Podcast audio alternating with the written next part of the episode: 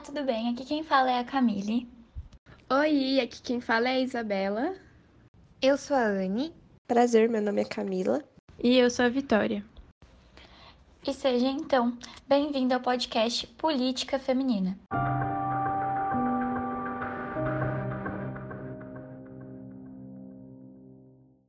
Iremos hoje explorar e trabalhar da melhor maneira possível o tema necropolítica, que se encontra em pauta neste momento de mortes incontroláveis, sendo inclusive cobrado na redação da Unicamp do começo de 2021.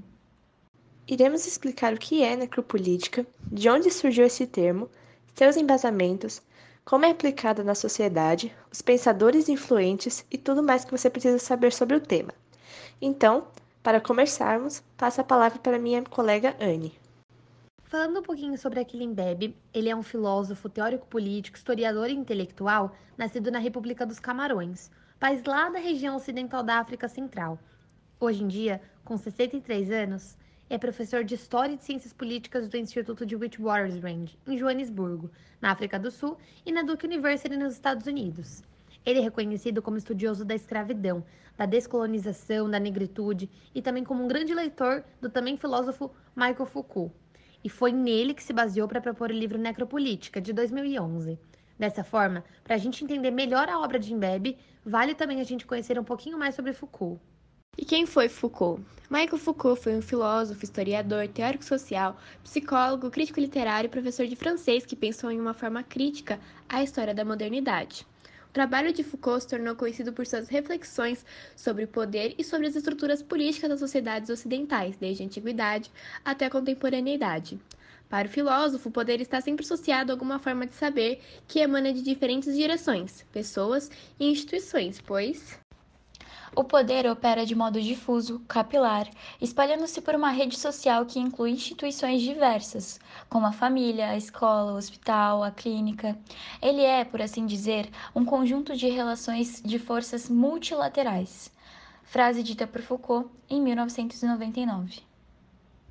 Foucault defende que para embasar e fortalecer decisões, ações ou escolhas que influenciam várias pessoas, é preciso dominar técnicas e instrumentos que justifiquem e afirmem essas decisões. Por meio desses, podem ser visibilizadas diversas práticas de organização social, como, por exemplo, os direitos e deveres de uma sociedade.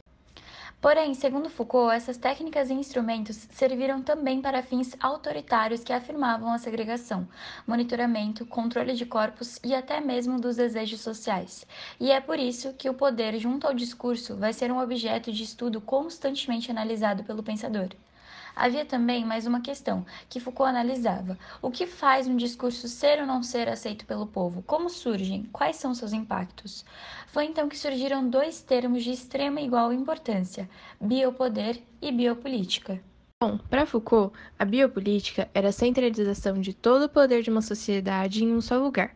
Já o biopoder eram as técnicas que o grupo que estava no poder utilizava para manter os seus discursos. Esses biopoderes poderiam ser a gestão da saúde, da alimentação, da sexualidade, das tradições e muitas outras coisas. Por exemplo, durante a ditadura de 64, os militares, que seriam a biopolítica, não queriam a população circulando nas ruas durante a madrugada.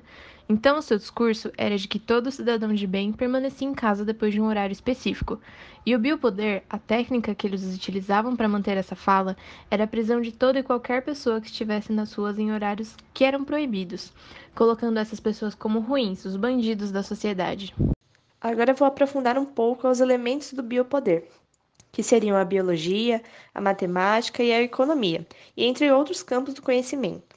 Ele se torna fornecedor de dados, informações e políticas sobre endemias, natalidade, seguridade social, entre outros.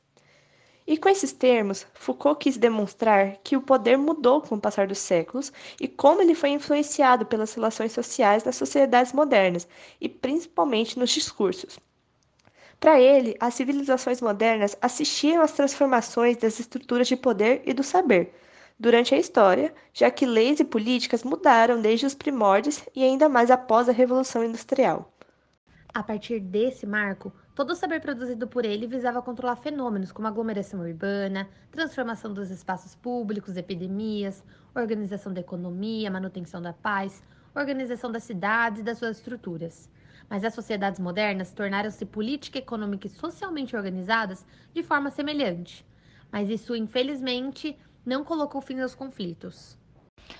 Para atender os interesses e vontades sociais modernas, como na antiguidade, ideias de ameaça, ódio medo ao inimigo foram fomentadas e mantidas, mas há um crucial divisor de águas. Nos primórdios, as guerras eram iniciadas a fim de proteger o soberano, com objetivos centrados e definidos, e a morte de uns assegurava a existência de todos ao final, já que realmente havia uma ameaça. Já os conflitos travados ao longo dos dois últimos séculos afirmaram uma crueldade sem precedentes. Ideias de controle dos corpos, purificação da população, supremacia de um determinado grupo sobre outro não surgiram no século XX, mas nesse momento foram amplamente aceitas com base no poder exercido por governos e estruturas administrativas. Por meio do discurso do Estado, tais práticas tornaram-se aceitáveis, mesmo visando a rejeição, expulsão e aniquilação de determinados grupos. Assim, para Foucault, o discurso é um instrumento de poder que determina condutas e valida as políticas. Mas, como foi analisado por ele mesmo, é preciso muito cuidado para lidar com esse instrumento, pois sabemos que em alguns momentos foi ele que deu justificativa para práticas cruéis e políticas que reforçaram estereótipos, segregações, inimizades e extermínios. Agora, em relação à teoria de Imbebe, como já vimos em alguns episódios da história, alguns discursos políticos validaram massacres, extermínios e regimes totalitários modernos. Foi a partir da ideia de que um discurso é instrumento de poder que Imbebe se inspirou em Foucault e foi além. No seu livro Necropolítica, ele nos mostrou que nesses dois conceitos não são suficientes para entender relações de inimizade e perseguições contemporâneas. Como estudioso da escravidão, da descolonização e da negritude, ele relacionou o discurso e o poder de Foucault a um racismo de Estado presente nas sociedades contemporâneas, que fortaleceu as políticas de morte. O que é necropolítica? Necropolítica é o poder de ditar quem pode viver e quem deve morrer. E com base no biopoder e suas tecnologias, isso é aceitável, mas não a todos, já que o corpo matável seria aquele que estivesse constantemente em risco de morte devido ao parâmetro definidor primordial da raça. Mbembe explica que, com esse termo, a sua proposta era demonstrar que no mundo contemporâneo existem diversas estruturas com o objetivo de destruir alguns grupos. Essas estruturas são responsáveis pelos mundos de morte, que são situações de um grupo na sociedade que estão em condições de mortos-vivos. O fato é que em cada sociedade existem normas gerais adeptas pelo povo, que seriam homens e mulheres tecnicamente iguais e livres. O que diferencia um Estado apaziguado de um Estado em conflito é a política, que é um projeto de autonomia por meio de um acordo coletivo. Logo, Bembe afirma que cabe ao Estado estabelecer esses limites entre direitos, violência e a morte, mas ao invés de usar o seu poder em prol da sociedade, utiliza para criar o que chamamos de zonas de morte Bembe faz tal afirmação não aleatoriamente. Ele usa bases em alguns exemplos modernos, como a Palestina, alguns locais da África e Kosovo. Nessas zonas, a exterminação geral é vista como uma solução de dominação. O autor afirma que quem morre em zonas como essa são grupos biologicamente selecionados com base no racismo. Funciona assim: é apresentado um discurso em determinado grupo que encarna um inimigo, por vezes fictício. A resposta é que, com suas mortes, não haverá mais violência. Assim, matar as pessoas desse grupo pode ser aceito como um mecanismo de segurança. Outros pontos da obra de Imbebe. Imbebe também utiliza os conceitos de estado de exceção para mostrar como a relação de inimizade torna-se base de uma licença para matar e como o poder apela a uma exceção, emergência fictícia da existência de um inimigo, para justificar um extermínio.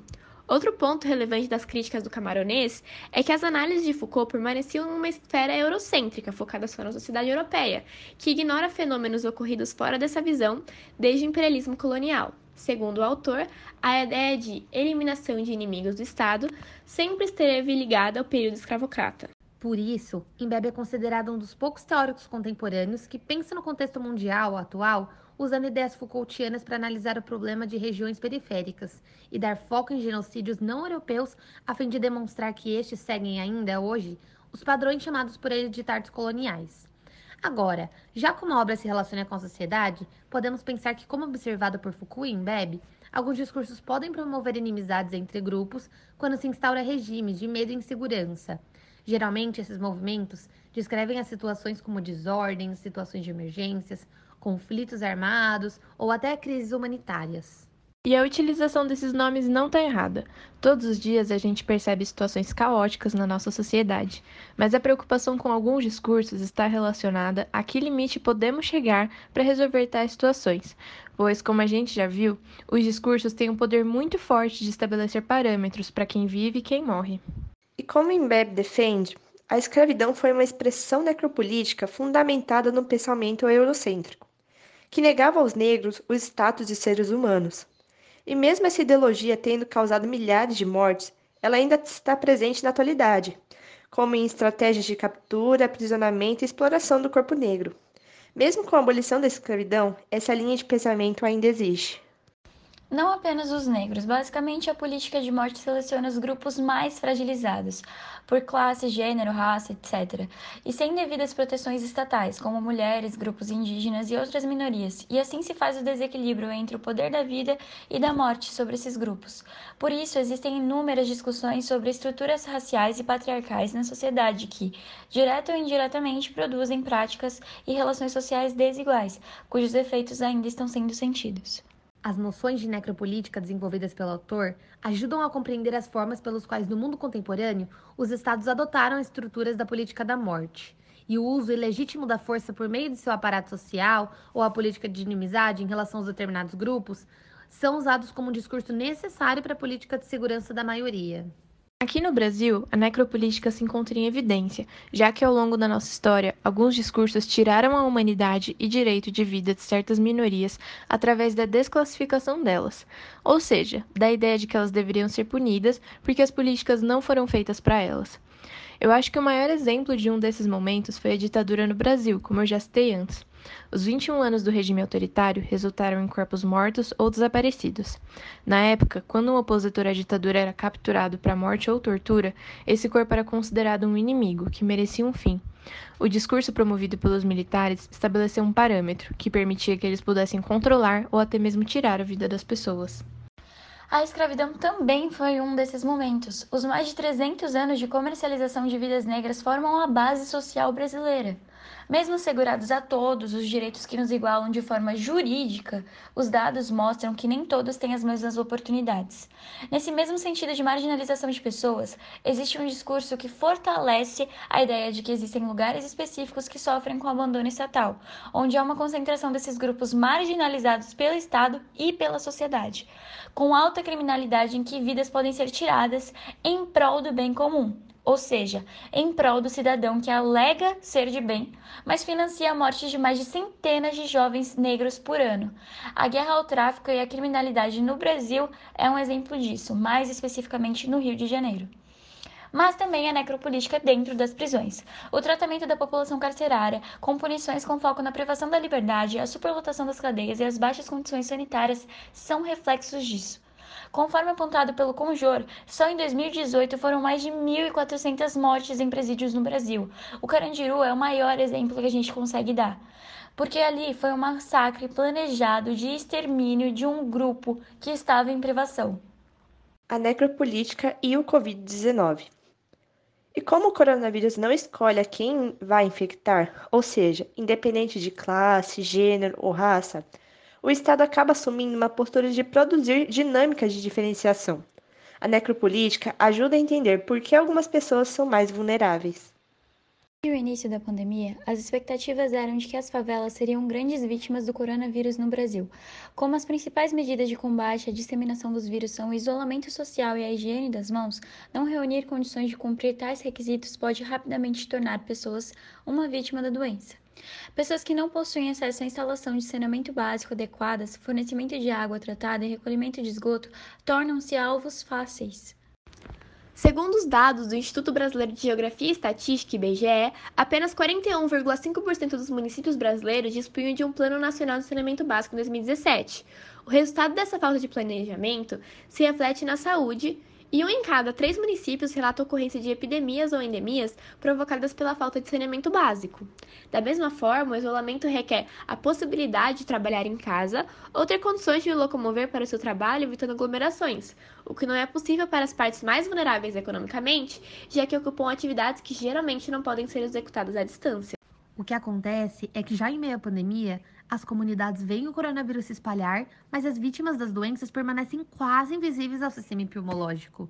A alta letalidade e números de casos inexplicavelmente baixos põem em dúvida dados do Covid de 2019 nas favelas do Rio e desperta questionamentos que podem ocasionar uma falsa sensação de segurança, assim agravando a situação do contágio em determinados locais. Por isso, o coronavírus tem deixado um agravamento de uma crise já existente. Suas consequências escancaram a desigualdade social vivenciada diariamente por indivíduos locais, onde o isolamento é praticamente impossível. A situação é um anúncio de dados possivelmente preocupantes, que podem evidenciar a necropolítica em locais de vulnerabilidade. E nesse cenário já caótico, ainda existe debate sobre qual deveria ser a prioridade nesse momento: salvar vidas ou salvar a economia. Já existem estimativas de que a economia brasileira sofrerá as consequências da crise sanitária por mais de 10 anos, mesmo depois do fim da pandemia. E esse é um problema que deve ser levado em consideração, já que reflete nas áreas sociais e políticas do nosso país. Contudo, houve muitas críticas a diversos governantes que, ao relativizarem a gravidade da situação, ou afirmarem que muitos iriam morrer, acabaram desconsiderando o valor de algumas vidas, demonstrando que algumas vidas valem mais e que outras têm pouco valor. Essas que podem ser facilmente desconsideradas e até mesmo descartadas. E geralmente esse sistema costuma atingir as mesmas raças, classes sociais e gêneros. Chegamos ao fim de mais um podcast Política Feminina. Trouxemos hoje um tema mais que necessário, um tema sério que deve ser tratado com a devida seriedade que ele exige. No Brasil, a necropolítica se faz presente todos os decorrentes dias.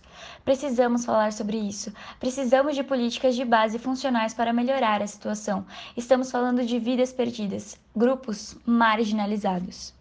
Por fim, gostaríamos de recomendar alguns filmes, séries e livros que demonstram e falam sobre necropolítica, ainda que alguns tratem de uma forma indireta. O próprio livro de Aquile Bebe, chamado Necropolítica, o livro O ódio que você semeia, outro livro, só que brasileiro, Quarto de Despejo, de Carolina Maria de Jesus, e mais um para finalizar a lista de livros, O Sol na Cabeça, de Giovanni Martins.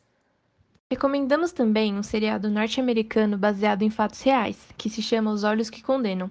E por fim, três filmes essenciais brasileiros quando vamos discutir necropolítica, que são Cidade de Deus, Bacurau e Tropa de Elite.